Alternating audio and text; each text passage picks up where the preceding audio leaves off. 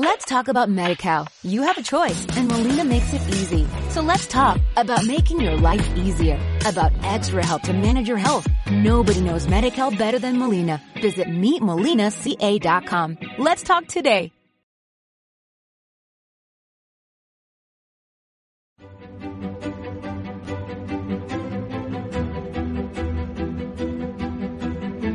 Energy Traders Consulting es un grupo empresarial dedicado a la consultoría energética. Nuestros clientes son todo tipo de empresas y entidades públicas que se planteen el ahorro energético. Nos encargamos de la implementación de su proyecto de eficiencia energética Realizamos una primera auditoría de las instalaciones y para conocer su estado actual y obtener una visión general de la situación integral. La gestión energética es el arma perfecta para mejorar la competitividad de su empresa, para reducir sus gastos y mejorar sus balances. No se trata de un coste, sino de un ahorro. Además, la legislación va a exigir a las instalaciones de cierto tamaño que designen un gestor energético, entre cuyas funciones estará realizar un seguimiento de los consumos, llevar a cabo una contabilidad energética y elaborar programas de mejora de la eficiencia energética de las instalaciones. Nosotros monitorizamos su instalación en remoto y llevaremos a cabo un seguimiento que le permitirá cumplir tanto con sus objetivos de eficiencia energética como con los compromisos en materia de regulación. Nuestro servicio de externalización le proporciona un técnico especializado que se dedica a asesorarle permanentemente en todo lo relativo a la gestión energética de sus instalaciones. Nuestro departamento jurídico le mantendrá al día de todos los cambios normativos y se encargará de gestionar todas las reclamaciones energéticas que sean necesarias.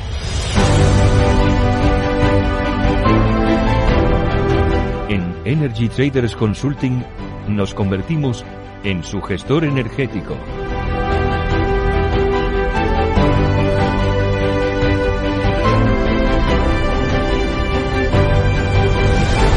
Energy Traders Consulting. Ahorro que suma.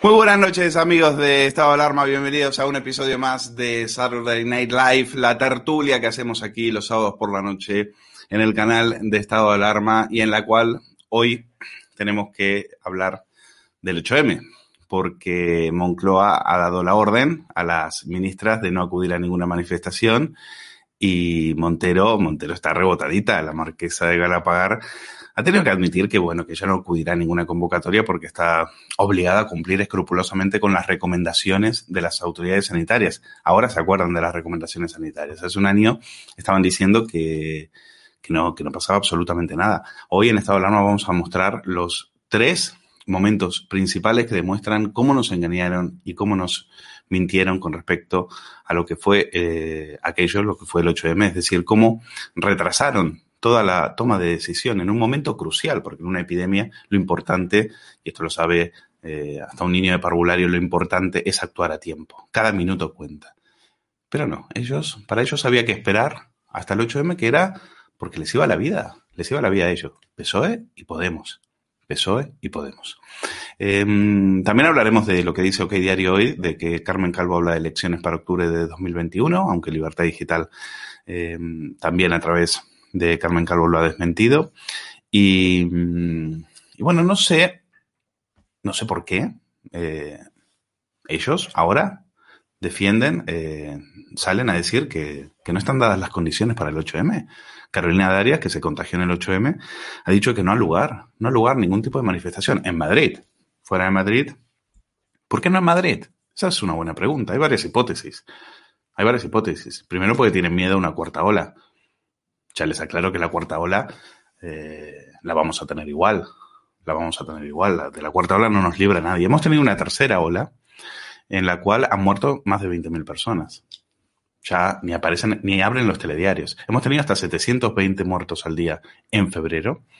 Y, el Partido Socialista ganó unas elecciones en Cataluña, con lo cual Sánchez ya sabe que la pandemia a él no le pasa ningún tipo de factura.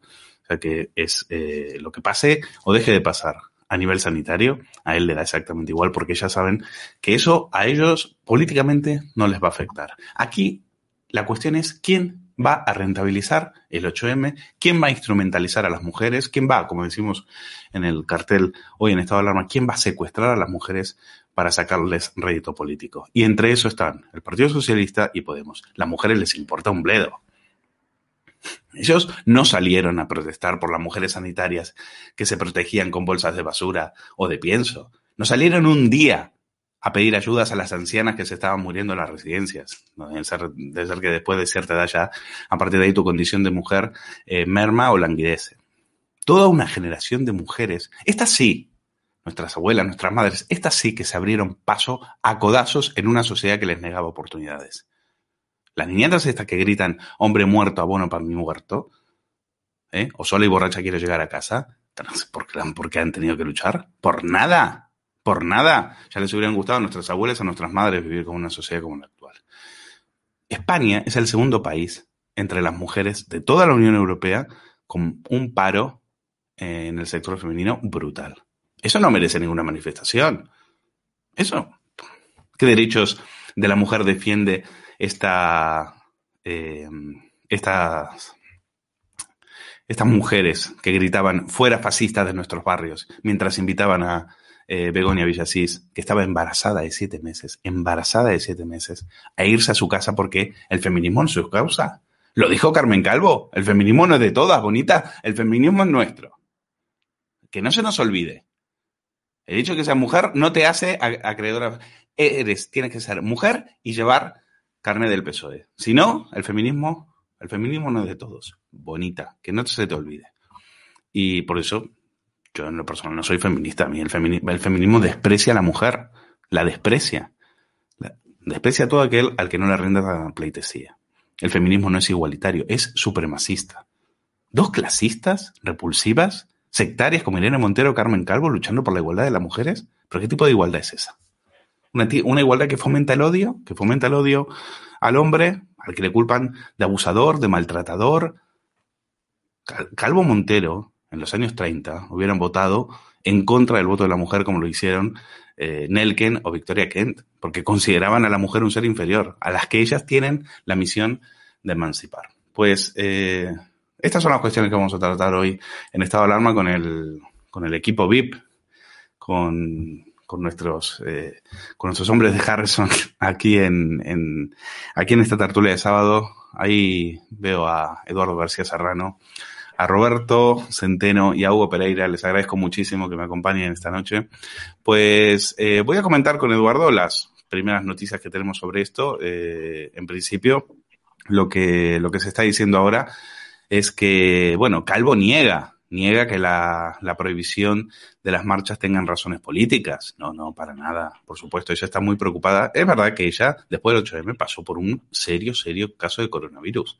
Lo pasó en la Ruber, en la sanidad privada, por supuesto, como buena eh, pijo socialista, no se iba a ir a la, a la sanidad pública.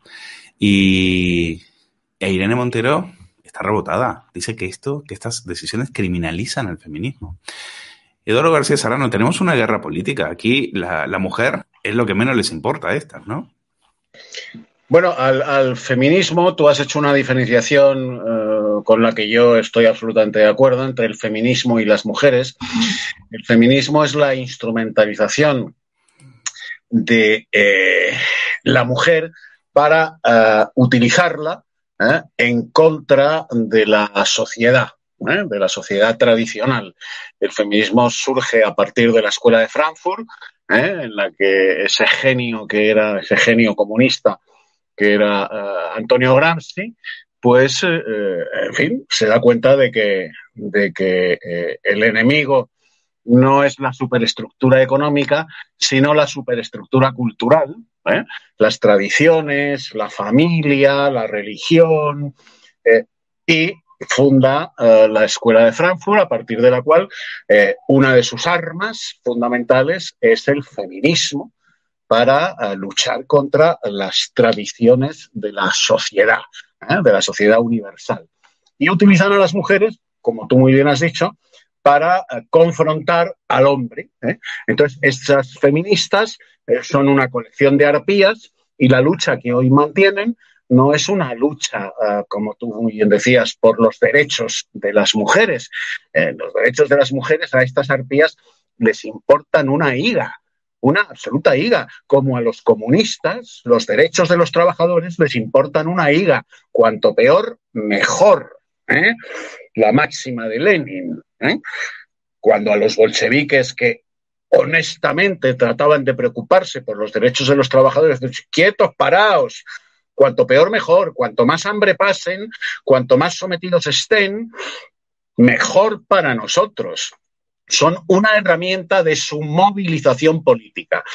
El feminismo es eso, única y exclusivamente. La mujer, la mujer como, como ser humano, les importa una mierda, una mierda, como a los comunistas, los trabajadores, les importamos una mierda nos utilizan o los utilizan como masa de maniobra para la consecución de sus intereses políticos. Punto. No hay más. No hay más. Y la, luz, la, la, pelea entre la una y la otra, estas dos arpías, ¿eh? es una pelea absolutamente falsa. Es una comedia bufa en la que una trata de sacar rentabilidad en los altares de la sanidad pública, de la salud pública, por mejor decir, y la otra trata de sacar rentabilidad diciendo que, la otra está contribuyendo a criminalizar el feminismo. Pero ¿qué es eso de criminalizar el feminismo? Porque en virtud de razones muy poderosas de salud pública se prohíben manifestaciones, como se han prohibido los Sanfermines, como se han prohibido las fallas, como se ha prohibido eh, la Semana Santa, la Feria de Abril y, y, los partidos de fútbol con asistencia. Pues claro que sí. Eduardo, ¿y qué te parece que que lo prohíban ahora. O sea, si lo prohíbes ahora, quiere decir que entonces tienes que pedir perdón por lo que hiciste el año pasado. Pero claro, pero no lo claro, por, eso lo han prohibido con la boca chica y los esfínteres encogidos, ¿eh? porque están cagaditos de miedo, porque claro, el feminismo es su vanguardia una de sus, de, sus vanguardias en la movilización de masas y en, la nueva lucha de clases. ¿eh? Y el feminismo es eso, una de sus vanguardias, de sus regimientos de vanguardia. Y entonces, con el culito encogido y la boca chica, ¿eh? primero acordaos que dijeron, bueno, se autorizan las manifestaciones, pero recomendamos no ir. Que es como decir, bueno, autorizamos que se venda cocaína en los estancos, pero recomendamos que no se consuma. ¿Eh? Pero bueno, ¿esto, qué coño es? Autorizo, pero recomiendo que no se vaya. El paso siguiente fue, ante la escandalera que en, el sindicato de la bata blanca, o sea, de médicos y demás sanitarios, produjo la autorización de las manifestaciones, pues dan un pasito para atrás con la boca chica y, repito, el culo encogido se prohíben las manifestaciones en Madrid. Pero en el resto de España, allá cada mandarín autonómico que se las ventile el solo. esto es un pitorreo, hombre, es un cachondeo. Perdón, que tenía, estaba muteado. Eh, hoy decía Luis del Pino, si mm, el problema es que si las permites, si las permite, luego después no le puedes echar la, cuarta, la culpa de la cuarta ola a, Isabel Díaz Ayuso. Yo lo que digo es, se la van a echar igual. se la van a echar igual como llevan, toda la pandemia echándole la culpa. Lo que pasa es que ya eh, llega un momento que eh, ellos tampoco pueden utilizar la pandemia políticamente porque es que están, eh, están cayendo como chinches. A ellos lo que les conviene es hacer de cuenta de que no pasa nada, de que aquí no muere nadie, que es lo que, la situación en la que estamos ahora. En febrero morían 700, más de 700 personas al día. Ningún telediario. Estábamos, estábamos a lo que estábamos, con las elecciones en Cataluña. Y ganaron unas elecciones con un candidato socialista. Y morían 700 personas al día. Dicen, esto es un chollo. Pues ese es el drama de este país. Ese es el drama de este país, que las urnas, una y otra vez, le dan el triunfo electoral al responsable del desastre sanitario, económico, laboral, empresarial que estamos padeciendo en España. Y este pueblo adocenado, ¿eh? al que le va... Y ya te digo que olvídate, olvídate de las vacunas, es decir, porque con las nuevas cepas Claro. Con las nuevas cepas, esta yo esta mañana he asistido, he asistido ojo plático a una manifestación aquí en Madrid, en la calle Comandante Fortea. Toda la calle ocupada por estas arpías con sus lacitos morados y sus consignas en las que al hombre le piden mm, mm, guillotina yorca, en la calle Comandante Fortea esta mañana, este mediodía, por mejor decir. Bueno, desde aquí sacamos pecho, una tertulia todo, todo de hombres, por supuesto, entregado a las mujeres de bien, pero una tertulia de hombres a favor de, los derechos, a favor de las mujeres de verdad, no de las eh, lloricas que van ahí a, a, decir eh, que, nos quieren muertos, que somos unos violadores y demás. Bueno, eh, vamos porque aquí hay un tema político que el diario dice que ya está dejando caer que Carmen Calvo habría, le habría dicho a los suyos que puede haber elecciones en octubre de 2021. Y se lo voy a preguntar a nuestro influencer de cabecera, a Hugo Pereira. Hugo, ¿cómo estás? ¿Qué Aquí estamos. ¿qué te, dice tu, ¿Qué te dice tu olfato político? Pues mi olfato político me dice que se está volviendo una situación bastante insostenible, ¿no? Insostenible uno, porque estamos viendo como hay muchas discrepancias, ¿no? En el, en el, bueno, en el seno del gobierno, eh, Carmen Calvo con, con Montero, Pedro Sánchez con Pablo Iglesias, y bueno, hay un batiburrillo de discrepancias que ya todo el mundo conoce y que ellos son incapaces de ocultar. Porque aquí también está la cuestión, ¿no? O sea, qué grandes tienen que ser esas discrepancias que el propio gobierno es incapaz de ocultarlas. O sea, esto es verdaderamente grave, ¿no? De hecho, estamos recordando que ahora mismo eh, Pedro Sánchez pues ya no está convocando a Pablo Iglesias, ¿no? Para esas reuniones de coordinación, como, como las llamaban y demás, ¿no? Que era para, bueno, pues cuando había alguna discrepancia, que los subordinados, ¿no? De Iglesias y Sánchez, pues no podían resolver, pues entonces iban esas reuniones de coordinación para, bueno, pues sortear esas diferencias, ¿no? Bueno, pues parece ser que ahora ya tampoco se están convocando esas reuniones en el seno del gobierno. Por tanto, son discrepancias públicas, son discrepancias que verdaderamente son notables, ¿no? Y también, bueno, yo tengo que recordarle una cosa a Irene Montero, ¿no? Ley de libertad sexual, la llamada ley solo sí es sí. Nada, no hay esa ley. La ley trans, otra de las leyes eh, más importantes eh, que defendía Irene Montero, nada, nada de ley la ley contra la discriminación de personas LGTBI, otro de los bastiones, otra de las leyes más importantes que de Montero. Nada, nada de nada. Las tres leyes tan importantes que quiere aprobar de Montero en este año no ha aprobado ninguna de ellas. Entonces, la pregunta del millón es, si tenemos un ministerio que no aprueba leyes, porque evidentemente, por ejemplo, la ley de libertad sexual, la ley de solo sí es sí, no fue, encontró, en primer lugar, el, rechazo total ¿no? de todo el Parlamento y además también eh, fue por unanimidad rechazado por el Consejo General del Poder Judicial, bueno, entonces la pregunta es, si todas las leyes estrellas de N. Montero no se pudieron aprobar, ¿para qué tenemos un Ministerio de Igualdad que ha aumentado en el año 2021, en este año, ha aumentado el presupuesto en un 157% y ha alcanzado los 451 millones de presupuesto? Un, ministerio que no hace literalmente nada. Bueno, nada, Hugo, nada, nada. Hugo, déjame decir dos cosas. La primera, eh, en principio están, eh, tenemos noticias de que están habiendo de nuevo eh, disturbios muy violentos en Barcelona, otra noche de furia en la ciudad condal y tienen un vídeo con las imágenes de todo ello en estado de alarma. En este momento recién subido con las imágenes de lo que está pasando en Barcelona. Segundo, eh, yo francamente eh, voy a echar de menos el 8M, porque yo me divertía mucho. Es que hacen las mamarrachas estas, hacen cada, cada performance, cada numerito, que yo me parto de risa, la verdad. Y bueno, en fin, nos llegan imágenes de otros 8M que, que van a andar por ahí. Y para que no tenga, para los que tenemos nostalgias de lo que hacen estas desquiciadas, eh, pues nada, unas imágenes para, para recordarlo.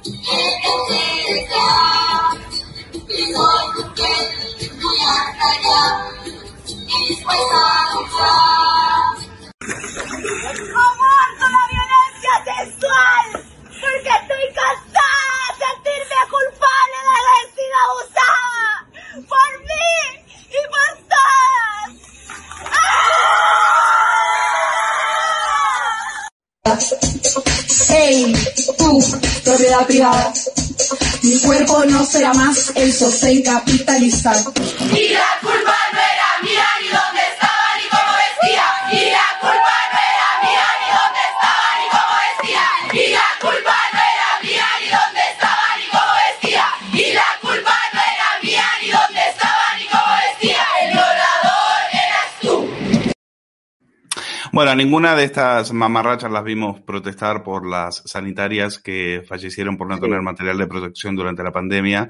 Eh, se las echa de menos también en Canarias. En Canarias acaba de haber una, Bien. una violación, acaban de violar a una mujer, eh, una manada de magrebíes. Tampoco, no- tampoco parece que interesarles demasiado.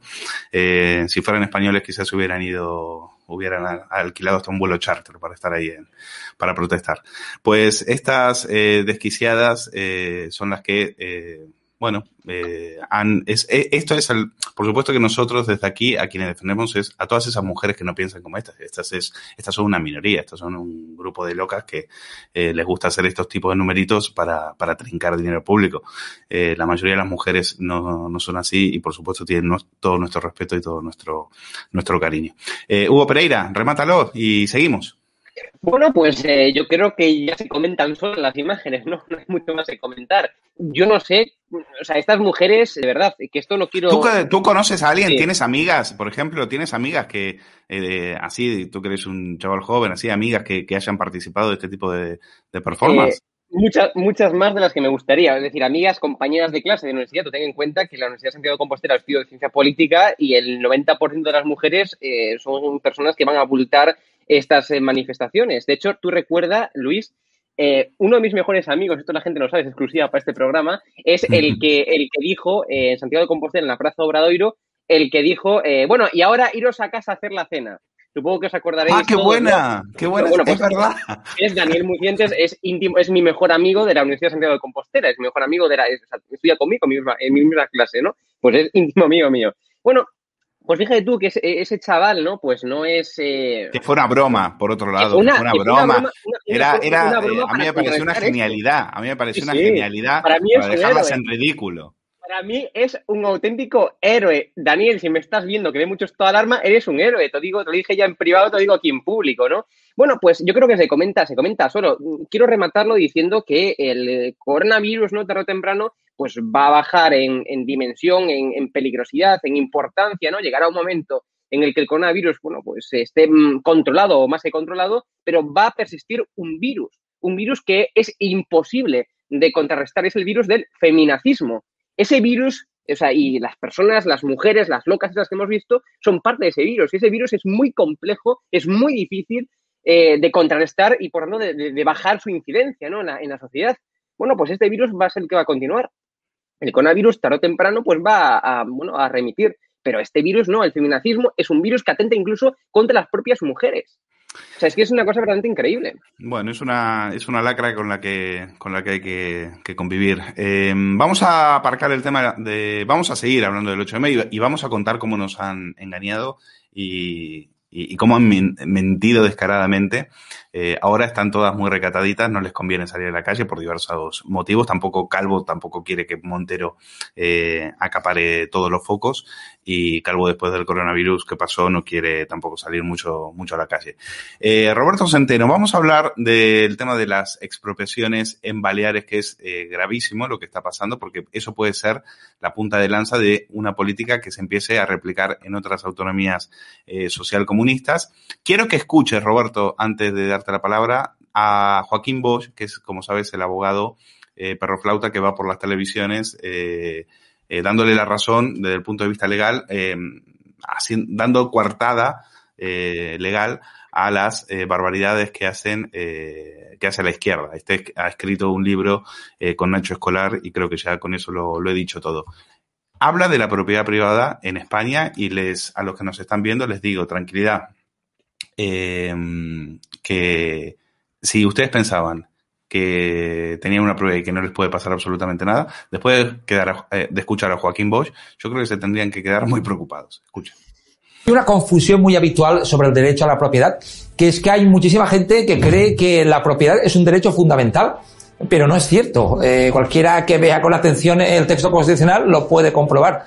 Eh, la propiedad es un derecho constitucional importante, pero no es un derecho fundamental. La propia regulación constitucional indica que en, la función social de la propiedad delimitará su contenido y que, por tanto, puede ser eh, privado los propietarios de sus bienes por razones de eh, interés social, por casos de utilidad pública, con la correspondiente indemnización. Por tanto, si hay criterios de proporcionalidad En estas situaciones la medida eh, sería perfectamente constitucional y más en una situación en la que se puede ponderar con el derecho constitucional a la, a la vivienda ante la contradicción de que haya eh, multitud de viviendas vacías y también miles de personas que no tienen un lugar donde vivir. En este criterio de proporcionalidad es muy importante la consideración de que no se expropie a particulares, digamos, eh, que tengan una vivienda, sino a grandes tenedores de vivienda, con lo cual el perjuicio que puedan sufrir se- sería inferior. Bueno, Roberto, eh, ahora sí, todo, todo tuyo. Cuéntanos qué es lo que está pasando y qué, qué peligros hay detrás de esto. Bueno, primero, este Joaquín Bosch, a quien no tenía el gusto, el disgusto de conocer, bueno, es un indocumentado, un sectario, ¿eh? y es que no se ha leído bien. Lo primero que tienes que hacer es leerte bien la Constitución, ¿eh? que es mentira, eh, la has interpretado a tu gusto y manera, porque el artículo 33 reconoce claramente el derecho a la propiedad, como no podría ser de otra manera. Lo segundo, ¿eh? pedazo de ignorante, en ningún país del mundo civilizado, ¿eh? en ningún país del mundo civilizado ocurren estas cosas. Esto solamente ocurre en Venezuela, ¿eh? cuando el gorila rojo dijo aquello de que supongo que tendría algún razonamiento parecido al que tiene este payaso. Pero bien, bueno, lo que ha ocurrido es que, eh, primero, una de las cosas que ha dicho este imbécil es que esto es para los grandes propietarios. No es para los grandes propietarios, es para las personas que tengan más de un número determinado de pisos que ahora quieren que sean tres o cuatro. ¿Eh? O sea que nada de eso. Porque además, además, los que vais a expropiar, afortunadamente, son mm, grandes, eh, son el Banco de Santander, son grandes corporaciones que les van a dar sopas con onda, porque van a ir a por todas. Van a ir a los tribunales y ya veremos, eh, bueno, y, y, lo van a ganar por, porque no puede ser de otra manera. Porque es que además, pedazo de imbécil, eh, aun suponiendo que en el Tribunal Constitucional, que, eh, bueno, que está en manos de los socialcomunistas y que ha hecho mmm, villanías de todos los colores, como la más importante de la ley de violencia de género, en el cual ha eh, destruido el principio de igualdad ante la ley, que es lo más sacrosanto que tiene la ley, si supieras algo de derecho lo sabrías, ¿eh? de que el principio de igualdad ante la ley es lo más sagrado que se tiene. Y que te expliquen, ¿eh? porque eso tú lo deberías saber, ¿eh? porque el señor Guerra lo explicó con mucha claridad cómo se aprobó aquello por parte del Tribunal Constitucional. Bien, dicho esto, el tema es un disparate, es una locura en términos jurídicos y además eh, una ruina para Baleares, porque a ver quién narices va a invertir eh, dinero en Baleares o va a comprarse una casa o va a comprarse dos casas o va a mm, hacer cosas de este tipo. Por lo tanto, desde el punto de vista económico es un auténtico desastre y desde el punto de vista jurídico, peor todavía, porque esto mmm, no hace más que incidir e insistir e insistir en la eh, falta de garantías jurídicas en España, que es el país que menos garantías jurídicas ofrece hoy en toda la Unión Europea. Mm, algo que nos va a acabar costando muy caro, mejor dicho, creo que le va a acabar costando muy caro al gobierno social comunista. Eh, hay una cosa que quiero recordar eh, porque eh, cuando se ha hablado de, mm, de, esta expropiación, y yo mismo lo acabo de decir, pues enseguida viene la imagen del gorila rojo diciendo expropiese, expropiese, que yo no sé si el Bosch este era asesor de, del gorila.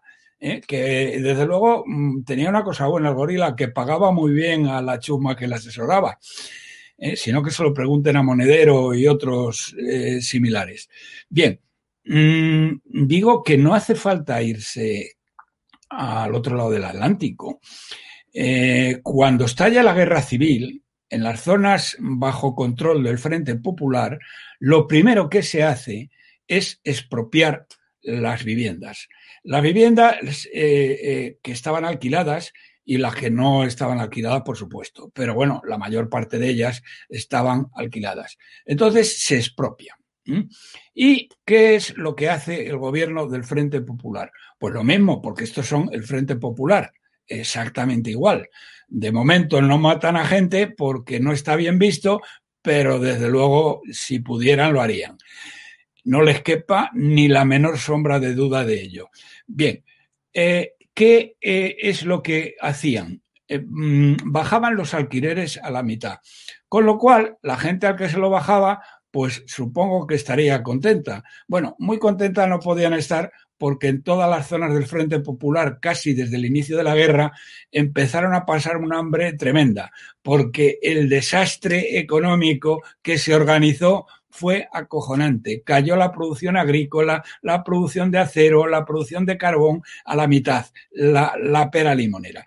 Bien, pero es que el dinero no se lo daban a, no se crean ustedes que se lo daban al propietario, la mitad, ¿eh? que hubiera sido dentro de el, las, eh, el justiprecio que decía este payaso del Bosch, ¿eh? hubiera sido lo lógico, ¿no, don Joaquín? Bueno, pues no.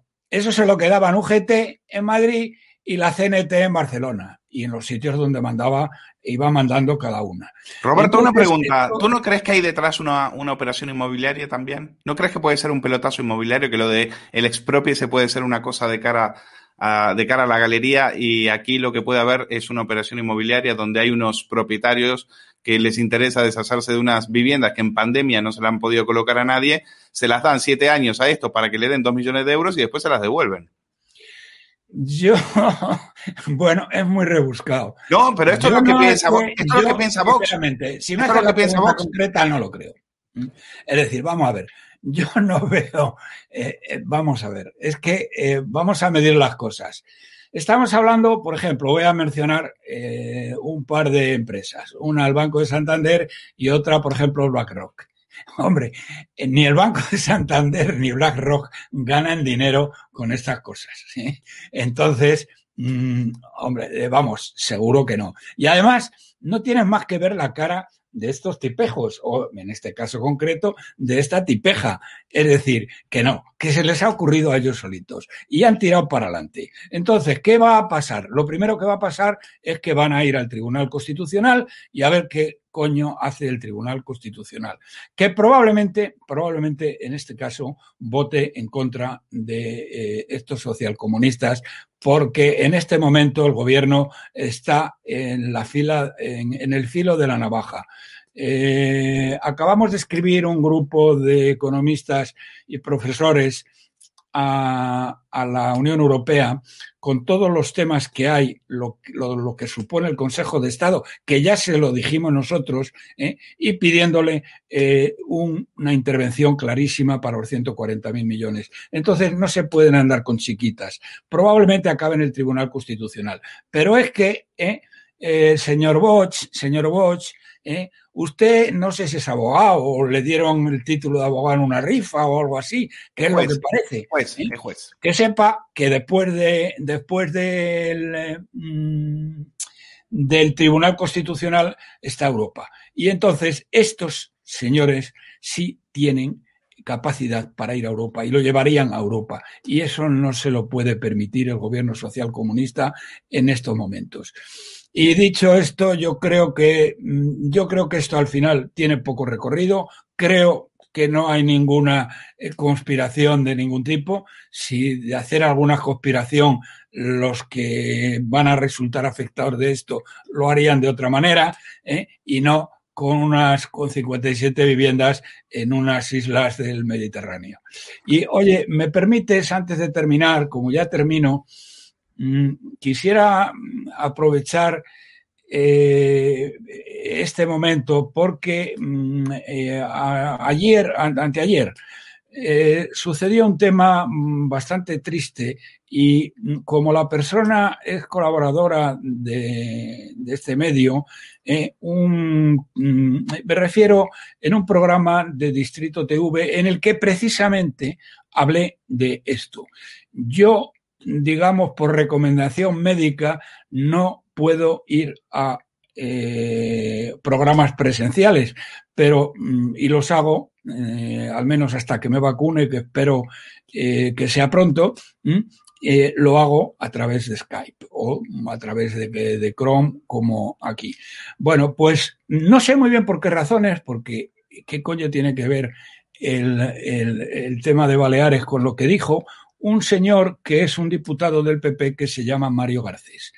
Y nada más decirle, mira Mario, esto, eh, la gente bien educada eh, no se mete con una persona que no está presente. eh. Punto número uno. Punto número dos.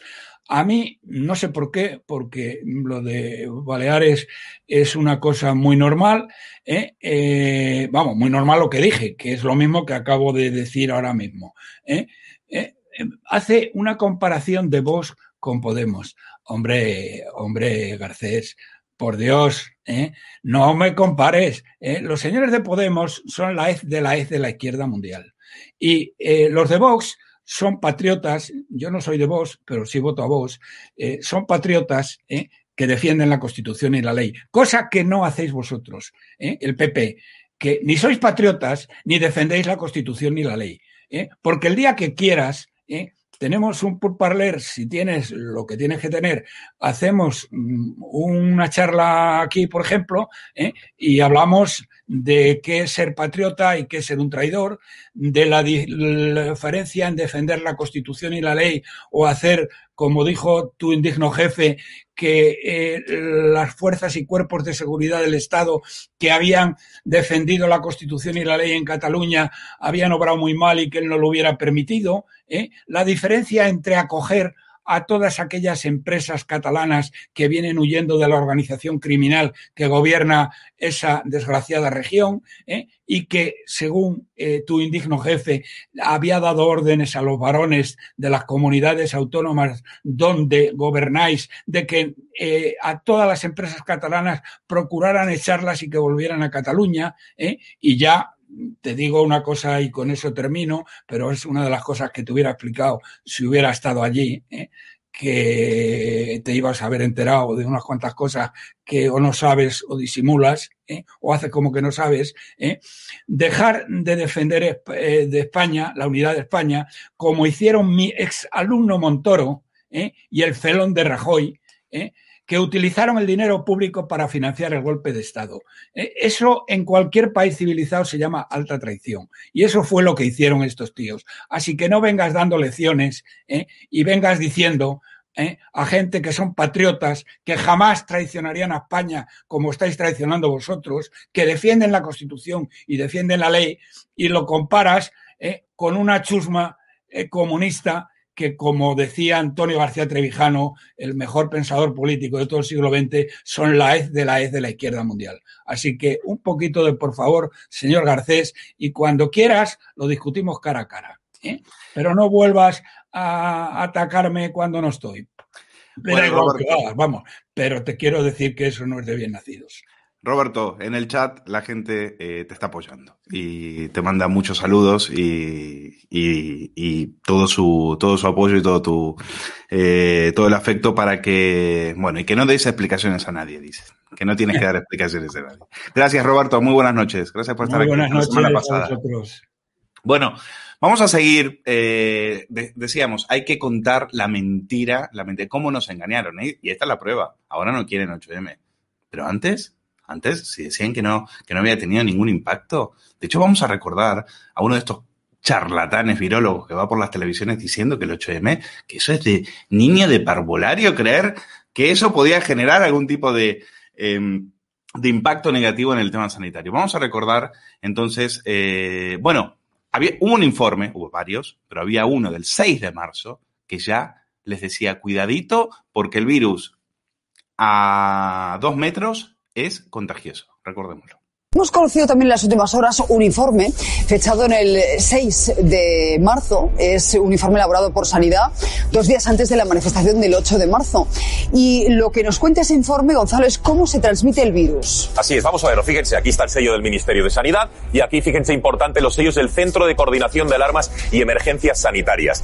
Actualización 6 de marzo de 2020. Actualización, queremos decir que el informe presumiblemente era anterior y que esto que van a ver era lo que se actualizaba ese viernes día 6 de marzo.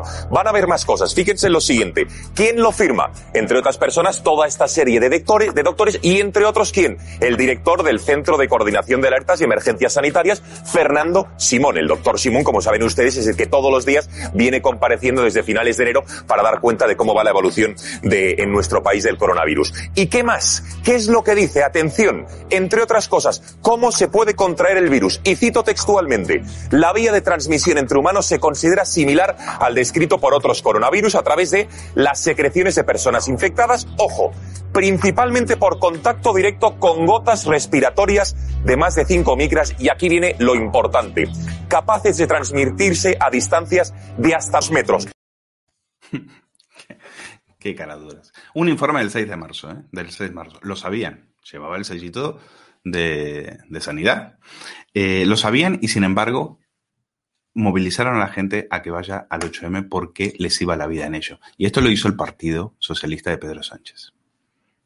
y que agradecerle al Partido Socialista y en concreto a mi partido, al Partido Socialista de Sevilla, que en el día de hoy se tire a todas las calles de los pueblos y ciudades para realmente poner en valor eh, la alegría de poder compartir con otras mujeres esta Estimaciones que de momento se están haciendo del impacto del posible impacto de, de la enfermedad en la economía de nuestro país son nos arrojan impactos poco significativos.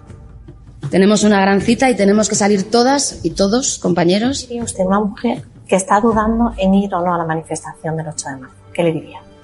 que le va la vida, que le va su vida. Que, así que le diría que les va la vida. El Partido Socialista sale ahora a las calles de Madrid para acompañar al movimiento feminista. Los análisis que se han ido haciendo públicos eh, consideran un impacto o prevén un impacto bastante limitado. ¡Pah! Sí, impacto limitado. Bueno, a, a la que le va la vida y literalmente, Eduardo, eh, Carmen Calvo eh, lo, ha pasado muy mal. Eso de que le va la vida en ello, pues a- casi, casi Carmen Calvo ya no lo cuenta por culpa del coronavirus. Eh, el PSOE tiene mucha responsabilidad en todo esto, Eduardo, mucha responsabilidad.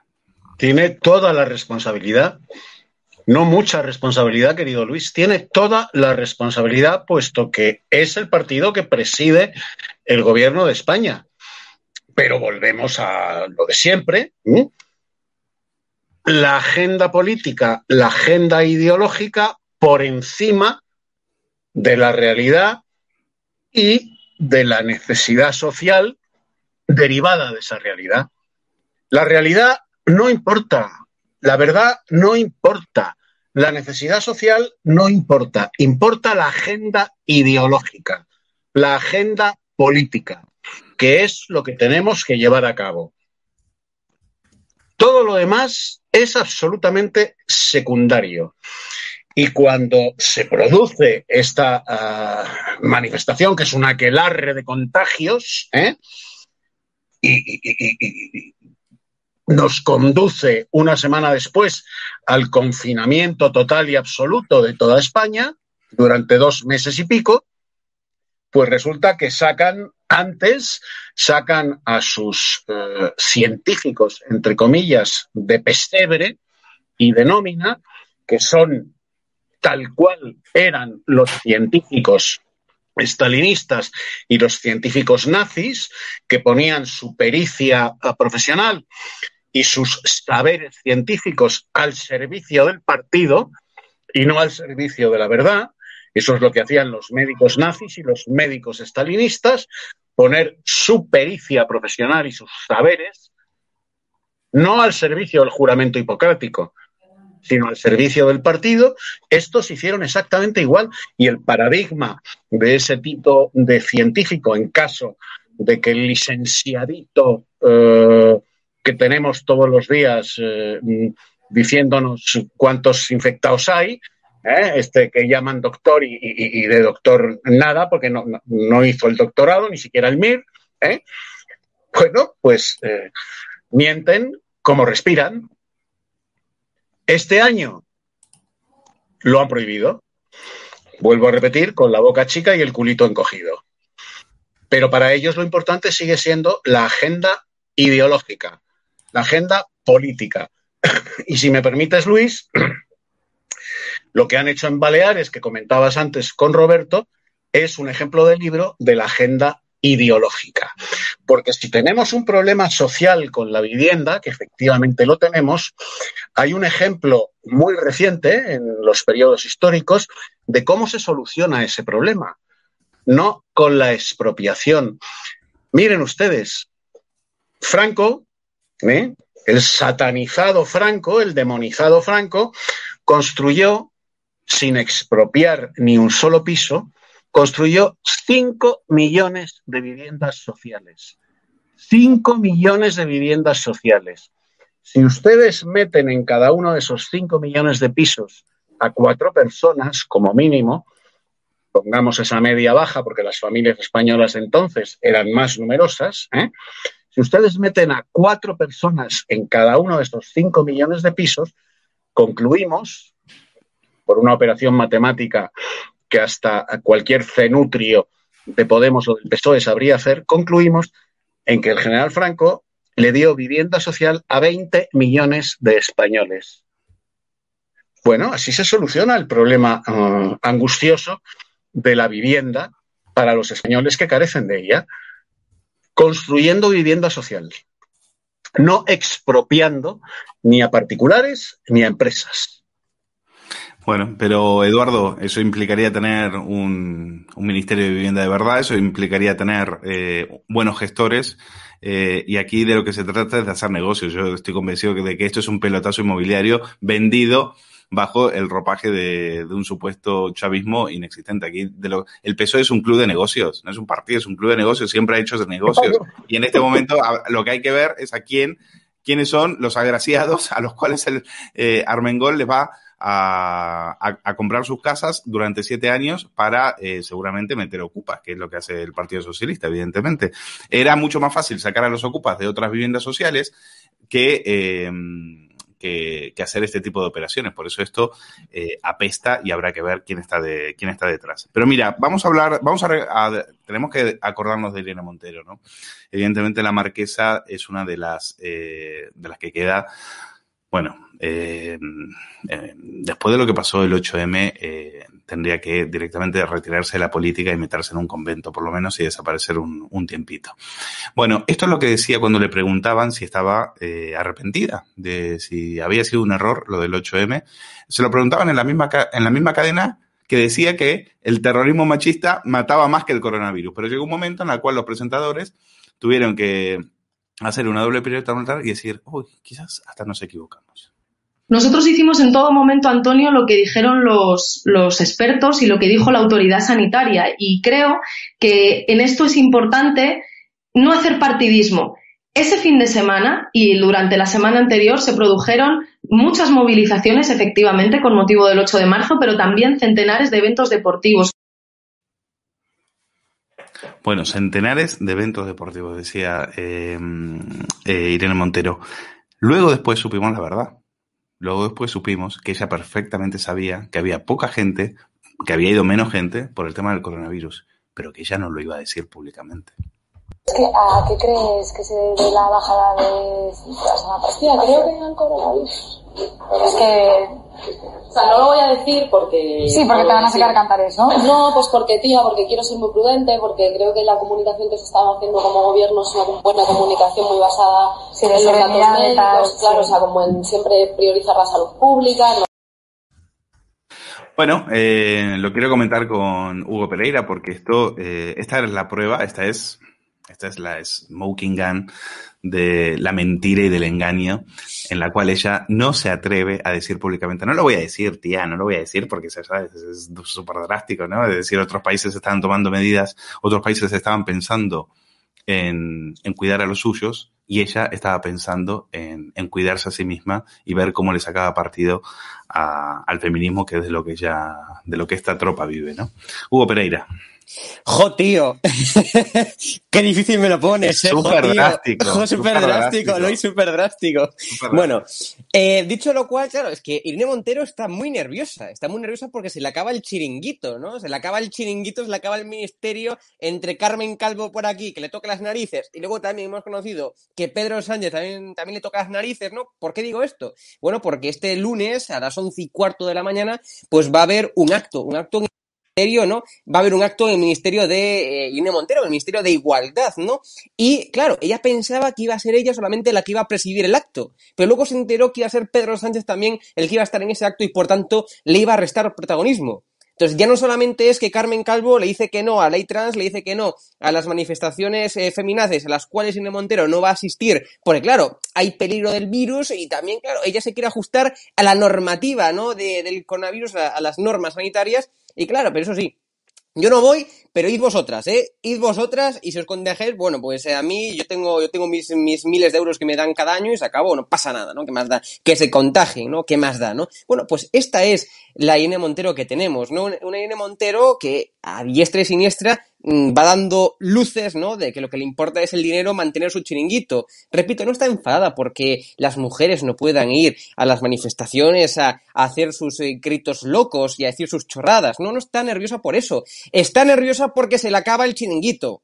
Porque Carmen, Carmen Calvo le dice que no, porque Pedro Sánchez se le mete en su, eh, en su acto de este lunes y por tanto le va a restar protagonismo. Eso es por lo que está enfadada Irene Montero. Y claro, ella dice que ella no va a las manifestaciones que vayan las mujeres, ¿no? Es una criminal. Esta mujer es una criminal, porque evidentemente en su cabeza lo que tiene, bueno, pues eh, son chorradas y locuras simplemente para poder sentarse y apegarse bien ahí a la silla del ministerio y seguir forrándose como se hace cada año, ¿no? Esta es la realidad que tenemos. Es una criminal esta mujer, como ha demostrado en miles de ocasiones. Hugo, quiero que veas a uno de estos charlatanes que está en las televisiones, eh, que van de virólogos, pero en realidad eh, son ideólogos del poder y de hecho este tiene un laboratorio, ahora lo está pasando mal y está, eh, y él dicho, y él dijo, bueno, voy a aprovechar esta situación para a ver si me, si me sueltan un dinerito y puedo seguir eh, eh, forrándome diciendo las cosas que le mandan decir desde, desde Moncloa. Estoy hablando de mi virólogo favorito. Eh, quienes hayan visto el lado oscuro, yo le he dedicado, bueno, varios momentos porque, bueno, este es el que dijo que el 8M, que no tenía nada que ver. Luego de decir esto, estuvo un año diciendo que nos tenían que encerrar eh, a todos en casa y no salir, bueno, por lo menos hasta que aparezca, apareciesen las vacunas. Hablamos de Hal, el chamán de la sexta. Es de primero de, bachillerato saber que es que me he entrado hoy, eh, estamos a 10, ¿no? 10 de, 10 de, 10 de mayo. Me he entrado hoy que el secretario general del PP sigue eh, hablando de- del 8M como, como uno de, los- de, la- de las fuentes de dispersión del virus, cuando es de primero de bachillerato saber que no incidió nada en absoluto ante dos millones de movimientos diarios que había en Madrid en esa época. Además hay gráficas que lo demuestran. Entonces utilizar eso todavía con fines electoralistas o es irresponsable o es de una ignoran- ignorancia tremenda. Ignorancia tremenda. Este dijo que el coronavirus era eh, más que un catarro y menos que una gripe, o, o más que una gripe y menos que un catarro, una cosita así. Eh, dijo que las mascarillas no servían para nada. Eh, bueno, gracias. y sigue dando lecciones todavía. Después de un año de pandemia, sigue todavía en las televisiones paseándose y decir lo que, lo que hay que hacer. Eh, hombre, si el, corona, si el 8M no tuvo ningún efecto, entonces ¿para qué lo prohíbe? Bueno, eh, vamos a ver. eh, o sea, ¿hay alguien peor que los Antonio Maestres, que esta gente no, que se paseaba por los platos de televisión diciendo que, bueno, que era más fácil morir atropellado de un coche, ¿no? Que del coronavirus? Bueno, pues esta gente aún tiene un pase, ¿no? Son sectarios eh, de izquierdas que dicen lo que, lo que le escriben, ¿no? Desde Podemos o desde el gobierno o desde quien sea y lo sueltan en tertulias, ¿no? Pero esta gente que va de expertos, como este señor, es verdaderamente, son verdaderamente peligrosos. Repito, o sea, los tertulianos, a mí ya, que digan lo que quieran, ¿no? Pero estos tíos que van de expertos en los platos de televisión son los que verdaderamente tienen que darnos miedo porque son gente peligrosa. Porque no hay ni un solo médico en España que diga las absurdeces que dicen muchos de estos que van de médicos. O sea, no hay que ser muy inteligentes para saber si aglutinas a 60.000 personas, que fue por eso, por lo que se prohibieron en este caso las manifestaciones de Madrid, porque en este año se estimaba, ¿no?, que se iban a reunir en torno a unas 60.000 personas y que por tanto era imposible, eh, bueno, pues garantizar la seguridad, ¿no?, de esas manifestaciones del 8M. Y por eso se prohibió. Se prohibió por eso. Entonces, claro, la pregunta, eh, tú bien lo decías, ¿no? Es que hay una auténtica paradoja aquí. Si el 8M del año pasado, entonces, eh, eh, o sea, no, no expandió o no incrementó los casos de contagios y de muertes, por tanto, de coronavirus, pues entonces, ¿por qué este año lo prohíben? ¿Por qué este año entonces es un problema de seguridad? ¿Por qué este año el, el- incluso el, el propio delegado del gobierno en Madrid, de- del PSOE, Pero, ¿no? ¿por qué? El- Pero también los Claro. periodistas. ¿Tú escuchaste a algún periodista hacer, hacer esta pregunta? Señores, si, No, ustedes- no, si el pero- 8M ahora no lo van a hacer, ¿por qué permitieron hacerlo antes? Así es. Bueno, la respuesta eh, también, ya te la digo cuál es, es eh, no, es que no lo sabíamos. No lo sabíamos. Eh, Bueno. nadie lo podía, nadie lo podía saber. Falso. Había informes del 6 de marzo. Ya en enero la policía eh, en recursos estaban eh, pidiendo guantes y, y mascarillas. El problema es que no estaban preparados. El problema es que, y sobre todo, no querían generar alarma en la, por- en la población. Claro. Y esta es, esta es la norma, es decir, las televisiones, el, el, el, el- el mensaje o, o la función de las televisiones del régimen es anestesiar y dormir a la gente para que no haya ningún tipo de preocupación y ningún tipo de alarma. Usted no se preocupe que Pedro Sánchez está en el gobierno y Pedro Sánchez, nuestro amado líder, nos va a proteger. No tiene Claro. de qué alarmarse, usted no tiene de qué alarmarse, vaya al 8M. Esto lo hizo, pero es que esto lo hizo eh, eh, este, este, lo hizo eh, Víctor Jiménez, que es también un microbiólogo, y lo dijo María Neira de la Organización Mundial de la Salud. Aparte de Fernando Simón, que ya sabemos que es un payaso que no, no, no, puede- no No, pinta, no, claro. Pero al Mm. que el país le dedicó una portada eh, como si fuera James Dean. Bueno, eh, vamos, entramos y, y ahora sí, eh, nos ponemos serios porque entramos en zona bizarra de estado de alarma. Eh, yo quiero dedicar eh, también un recordar a esos grandes héroes de la izquierda que han defendido, defendido el feminismo. ¿Eh? A esos eh, hombres que, bueno, que, hoy no se acuerdan, que la historia no se los acuerda, pero vamos a hacerles desde aquí un pequeño homenaje, por ejemplo, a Diego Valderas. Diego Valderas que fue un, histórico de Izquierda Unida, vicepresidente de la Junta de Andalucía entre 2012 y 2015, pues estos son los feministas que echamos de menos. Tú sabes que está ahora la de la teta gorda, de, de- delegada de educación en, en-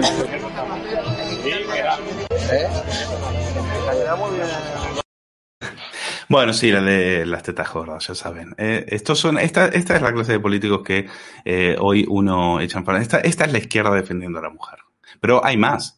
Vamos a ver a los independentistas también defendiendo a la mujer que están aprovechando esto, por ejemplo, como Aragonés ahora utiliza, instrumentaliza a la mujer para engrasar sus pactos con la CUP. O sea, promete compresas gratis, compresas gratis para engrasar su pacto con la CUP. Para esto sirven las mujeres, para engrasar pactos políticos. Aragonés me parece una idea estupenda, estupenda de verdad. Llega, eh, a ver si le puedes arrimar un paquetito de compresas a uno de los tuyos, a Luis Salvador, ¿te acuerdas? Bueno, eran dos. Eran José María Jové, que es el de la Molesquina, ¿te acuerdas? El que iba haciendo su el diario del golpe, que la verdad que se lo agradecemos, pues nos enteramos de cómo habían hecho un golpe de Estado eh, día, día a día, minuto a minuto. Y Luis Salvador, ¿te acuerdas? Este era de, creo que era de Hacienda, no sé qué. También tienen una obsesión por las tetas grandes, no sé qué les pasa. buscaron una, una urbanidad, tío, de la de Borgo, una son los dos. Para, sí, chulitas que trobadones. Eh, los balones de misión imposible. Es más fácil inaugurar una unidad Porque mira, la verdad que que te las familias de están iguales, que es más Ahí los tienes, ahí los tienes. Estos son los héroes del feminismo de izquierdas, querido Eduardo. Los de las tetas grandes en Izquierda Unida y los de las tetas gordas en, en Esquerra, madre mía. Pero es que lo han sido así históricamente. Históricamente el desprecio uh, de la izquierda hacia la mujer es algo que viene eh, desde, desde la Revolución Francesa. No te quiero contar ya a partir de 1917 y, por supuesto, en la España de la Segunda República. el desprecio de la izquierda hacia la mujer es exactamente el mismo que el Che Guevara tenía por los negros y por los homosexuales. La izquierda ha despreciado siempre a la mujer y a los, homosexuales, a los homosexuales. Siempre. Siempre. Tan es así que, por ejemplo, en la Segunda República utilizó a las célebres milicianas ¿eh? como consoladores humanos de los milicianos que estaban en el frente. Esa era la misión de las milicianas, consolar sexualmente a los eh, milicianos que estaban en las trincheras del frente, hasta el punto, hasta el punto de que Enrique Castro, el jefe del comisariado político del Ejército Rojo y fundador del quinto regimiento, tuvo un enfrentamiento feroz con la pasionaria porque Enrique Castro, ¿eh? del Partido Comunista, retiró a las milicianas del frente con el siguiente argumento. Las milicianas de la pasionaria producen más bajas en el ejército rojo que las ametralladoras nacionales por el contagio de enfermedades venéreas. ¿eh? Para eso utilizaba la pasionaria a las milicianas, para que refocilaran en el frente con los milicianos. ¿eh?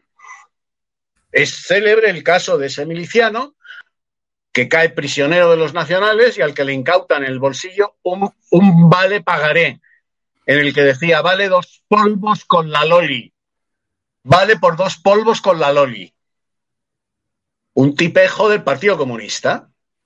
Bueno, pues mm, mientras eh, la derecha ha cuidado siempre a la mujer, y es verdad, y es verdad, por mucho que las femilocas estas, esta panda de arpías, crean que la derecha ha encadenado a las mujeres españolas a la pata a la cama, las mujeres españolas disfrutan de un estatus eh, del que hoy tienen, ¿eh? No gracias a la izquierda, ni muchísimo menos, sino gracias a la derecha española. Gracias a la derecha española, a los líderes y a las mujeres de derechas que elevaron a, la mujer desde una posición subalterna que mantenía con la izquierda a, a una posición de igualdad con el hombre y de absoluta libertad. ¿eh? Esa es la izquierda. Lo ha sido toda la vida. Bueno, pues hoy todas las femilocas, toda esa colección de arpías que yo he visto esta mañana en la calle Comandante Fortea, saltándose todas las prohibiciones, ocupando toda la calle y manifestándose y diciendo auténticas atrocidades sobre los hombres, sobre el varón, eh, sobre auténticas atrocidades, ¿eh? esas locas, esas arpías, piensan que eh, son libres gracias a la izquierda. Pues ahí las tienes, mira. No, que no bonitas, Que no permíteme bonitas. La, la expresión castiza. Que no bonitas, que no. Que vosotras no habéis accedido a la política, a los parlamentos, a la universidad, a los institutos y al trabajo gracias a la izquierda. No, habéis accedido gracias a la derecha. Gracias a la derecha. Con la izquierda El se van a llenar en los llevar bolsillos. masivamente, y perdóname la referencia otra vez, pero es que es verdad. El primero en llevar masivamente a las mujeres a la universidad en España, durante la Segunda República la presencia femenina en la universidad era anecdótica. Anecdótica. El primero en llevar masivamente a las mujeres a la universidad en España fue el régimen de Franco. El régimen de Franco. ¿eh? No lo digas, Eduardo, a ver si nos, si nos escucha Carmen Calvo y nos, y nos censura, nos censura A ver si os enteráis. ¿eh? A ver si tengo que, seguir, enteráis. tengo que seguir avanzando porque estoy muy preocupado eh, por Risto Mejide. Resulta que eh, Risto entrevista a esta chica, Tatiana Ballesteros, esta que hizo ese, como si es un anuncio de Campo Frío, es en el cual eh, dice que nos pedisteis y no sé qué, tal y cual. Bueno, al final eh, resulta que los de Podemos lo, pusieron a parir, porque dicen que está blanqueando el fascismo, porque Podemos entiende que ese anuncio, bueno, esa cursilería que hizo esta, esta piba, es, es fascista, es fascista. Y, entonces dicen, Risto, estás, blan-", porque le entrevistó a esta chica, le entrevistó bien, eh, y dicen, estás blanqueando el fascismo. Y entonces Risto está, está preocupado, porque Podemos le está llamando fascista. Y dice, Estoy harto, estoy harto del que no le vale, baile el agua a Podemos, sea un fascista. A mí, compañeros, no sé, al, al margen de lo que cada uno piense sobre Tati, ¿eh? aquí esto no es un juicio somarísimo a alguien que ha hecho un vídeo, esto es, eh, para mí me gustaría elevar un poco la reflexión a, a- a qué significa blanquear el, el fascismo también, que me parece una expresión horrorosa. Horrible. O sea, cualquiera, resulta ahora que cualquiera que no comulgue con un partido político en concreto, no, no voy a esconderme, con Podemos, el, el que no le baile el agua todo el día a Podemos es un fascista. Y yo estoy harto también de esto. El otro día lo dijo también eh, Barceló, creo, en la SER, y, y- y creo que la gente la gente que trabajamos en esto estamos hartos, estamos hartos, estamos hartos de que salga el pamflet, de pamflet ahí de, de Dina Busselham llamándonos a todos fachas, simplemente porque no les bailamos el agua, pero igual que nos la bailamos a Vox, igual que nos la bailamos al PSOE, igual que nos la bailamos al PP, nos da igual. El problema no está en, en, en la etiqueta que cada uno ponga, el problema es que esta gente está, esta gente sí que está pintando las casas de, de los comunicadores. No, el que pintaba las casas de los comunicadores eras tú. Porque el que señalaba a los periodistas que criticábamos a Podemos eras tú. El que empezó eh, persiguiendo a Eduardo Inda fuiste tú. El que persiguió eh, a Alfonso Rojo fuiste tú. Y a Javier Negre. Y los periodistas, y a Javier Negre fuiste tú. O sea, los periodistas que se tuvieron que ir eran los que criticaban, los que, a, a los que tú señalaste durante meses y meses, meses y meses, o Caque Minuesa, o Juan Carlos Girauta, que se levantó directamente de tu programa y se fue, o Jaime González, que se levantó de tu programa y se fue, o Isabel San Sebastián, que se fue, se levantó de tu programa. Es decir, Cristina, todos los que estuvieron, todos los que se fueron de ese programa eran periodistas que criticaban a Podemos. Y ahora resulta que como te toca a ti, como te toca a ti, dices que te pones harto. Pero si tú has estado señalando periodistas, tú vives de señalar periodistas, pero es que ahora te ha tocado a ti. Porque tarde o temprano te iba a tocar a ti. Y ahora dices que estás harto. Pero hay que ser cara dura. Hugo, ¿qué opinas?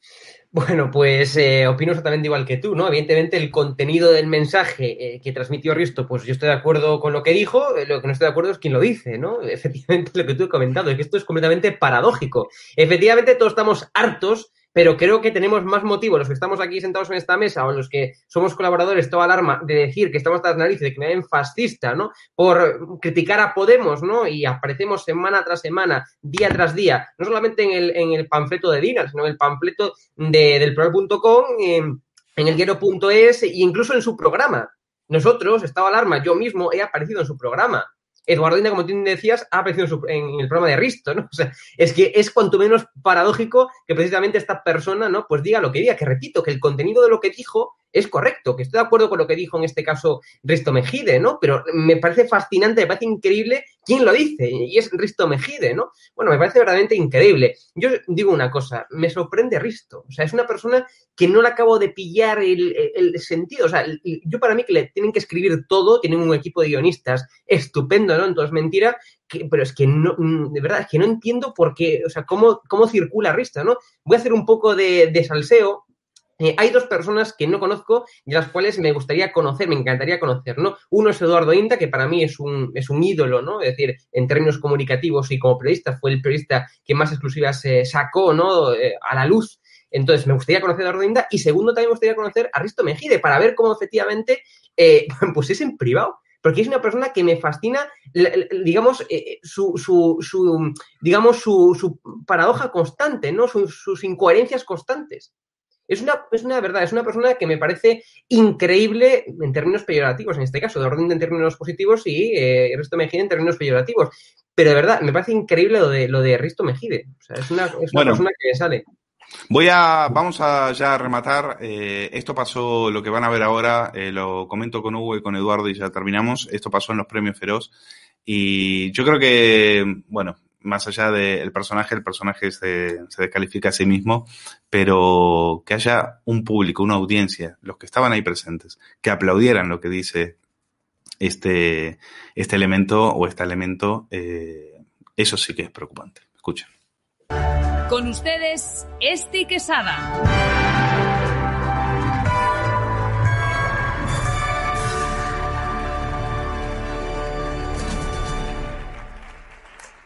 Buenos días a todos. Hola.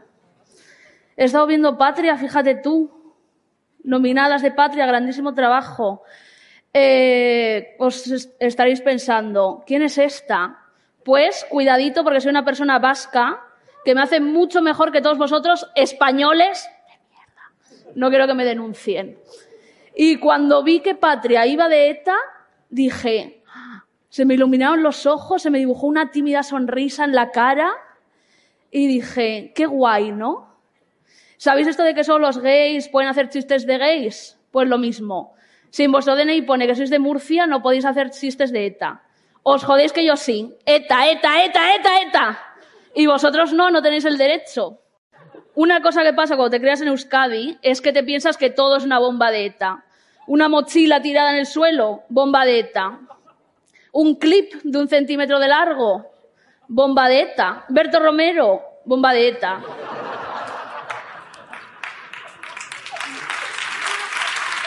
No me denuncies, por favor. Un clip de un centímetro de largo tirado también en el suelo, bomba de ETA. Esto ya lo he dicho. Ah, ETA, ja, ja, ja, ja. Un disco de Siran en la sección errónea del Eroski, bomba de ETA también. Y aquí iba un chiste sobre ETA, volviendo a las armas, pero me lo han quitado porque ahora parece que una no puede hacer un chascarrillo sin que la metan a la cárcel. Así que nada. Eh...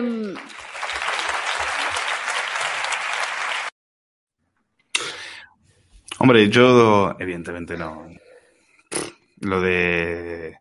Yo creo que se ya tiene demasiado con aguantarse a sí misma. Sí, lo está pensando. Viendo, viendo lo que es, pero oye, hemos llegado al, a la indecencia de que se hacen chistes de ETA y el público aplaude. ¿eh? El público aplaude. Eh, eso es lo que a mí me, me genera más, más, más tristeza y me da pena como, como país, como nación, que hayamos eh, pisoteado la, la, la memoria de, de, tantos y tantos muertos, asesinados eh, vilmente por esta banda, porque, bueno, que, que, esta chica o chico, lo que sea, haga estas bromas, pues eh, es propio de su generación, es decir, tampoco, es decir, hemos, eh, hemos educado esto y, y, ha salido esto después de años y años de adoctrinamiento en el odio a España y esto es lo que tenemos, pero que un público aplaude, aplauda aplaudo los chistes de ETA. Es, no sé, Eduardo, ¿tú qué, qué opinas? Bueno, para empezar, yo tranquilizaría a este engendro de 500 arrobas eh, a la que habría que no meter en la cárcel. Eh, habría que meterla en una porquera, ¿eh? que, es, que, es, que, es, donde ozan donde ozan los cerdos, eh, que tienen una similitud eh, biológica con ella enorme, ¿eh? aparte de la similitud de ADN que el cerdo tiene con, con el ser humano de hasta un noventa y tantos por ciento, en su apariencia antropomorfa, este engendro de 500 arrobas por banda es, es literalmente eh, el porky de Walt Disney, pero con coletas moradas. ¿eh? Eh, yo la metería en una, en, en una porquera, mm, y le voy a decir en qué porquera la metería, para que dejara de hacer chistecitos de ETA. En el puerco zulo en el que estuvo más de 500 días Ortega Lara encerrado. Yo le pagaría de mi bolsillo una estancia, eh, no de 500 días, eh, mandaría una empresa de reformas porque eh, es, esta cerdita de Walt Disney no entra en ese zulo, no cabe literalmente, 500 arrobas por banda, pues, pues no entran en ese zulo, pero la metería, la metería 500 días en ese zulo. Y después, después, que contara chistes de ETA, esta malnacida, esta hija de cualquier porqueriza, ¿eh? A ver si después de 500 días en el zulo en el que estuvo José Ortega Lara, eh, era capaz de contar chistecitos de ETA. Y a los miserables, a los, a los, cobardes que la aplauden, ¿eh? les haría exactamente lo mismo, exactamente lo mismo. ¿Eh? Es, que, es, que, yo creo que esta, esta ni siquiera sabe quién, quién fue Ortega Lara, y ese es el problema. Ni siquiera sabe quién es Ortega Lara. Pero los que estaban ahí aplaudiendo, pues ya eso tiene, eso tiene más pecado, eso tiene más delito y eso nos refleja, eh, eh, nos deja, bueno, nos deja en la, en la mierda más absoluta, ¿no? Bueno, vamos a dejarlo aquí. Gracias por todo, Hugo Pereira, eh, Eduardo García Serrano, ha sido un auténtico placer estar con ustedes esta noche. A todos los que nos han visto y comentado, también agradecerles que nos hayan acompañado. Eh, Ricardo en los controles, eh, gracias y ustedes, pues nada, sigan acompañándonos, sigan viendo Estado de Alarma la semana que viene. Les esperamos aquí más en Saturday Night Live eh, a las eh, 10 menos cuarto el sábado que viene. Cuídense mucho, gracias. Muy buenas a todos, esto es Estado de Alarma. Hoy estrenamos este programa por YouTube de media hora de duración. Estaremos de lunes a jueves a partir de las ocho y media de la tarde. Y este programa nace porque al igual que tú estás cabreado con ese gobierno central que podría haber hecho mucho más contra el coronavirus, que ya se ha llevado cerca de 3.500 personas por delante, ese gobierno que nos mintió, que nos dijo que solo iba a haber un contagio y que podría haber actuado antes, viendo la que estaba cayendo con la pandemia, tanto en China como en Italia, pues hemos decidido montar esta plataforma de libre expresión ante los intentos del gobierno central de usar ahora los minutos de televisión pública que acaparan para lanzarnos desinformación y propaganda. Por eso desde aquí vamos a desmontar sus mentiras, vamos a daros la verdad y vamos a apoyar a los profesionales sanitarios, a la fuerza y cuerpo de seguridad del Estado y a esa población civil que vive confinada, que vive aislada y harta de ver al vicepresidente del gobierno saltándose la cuarentena hasta en tres ocasiones.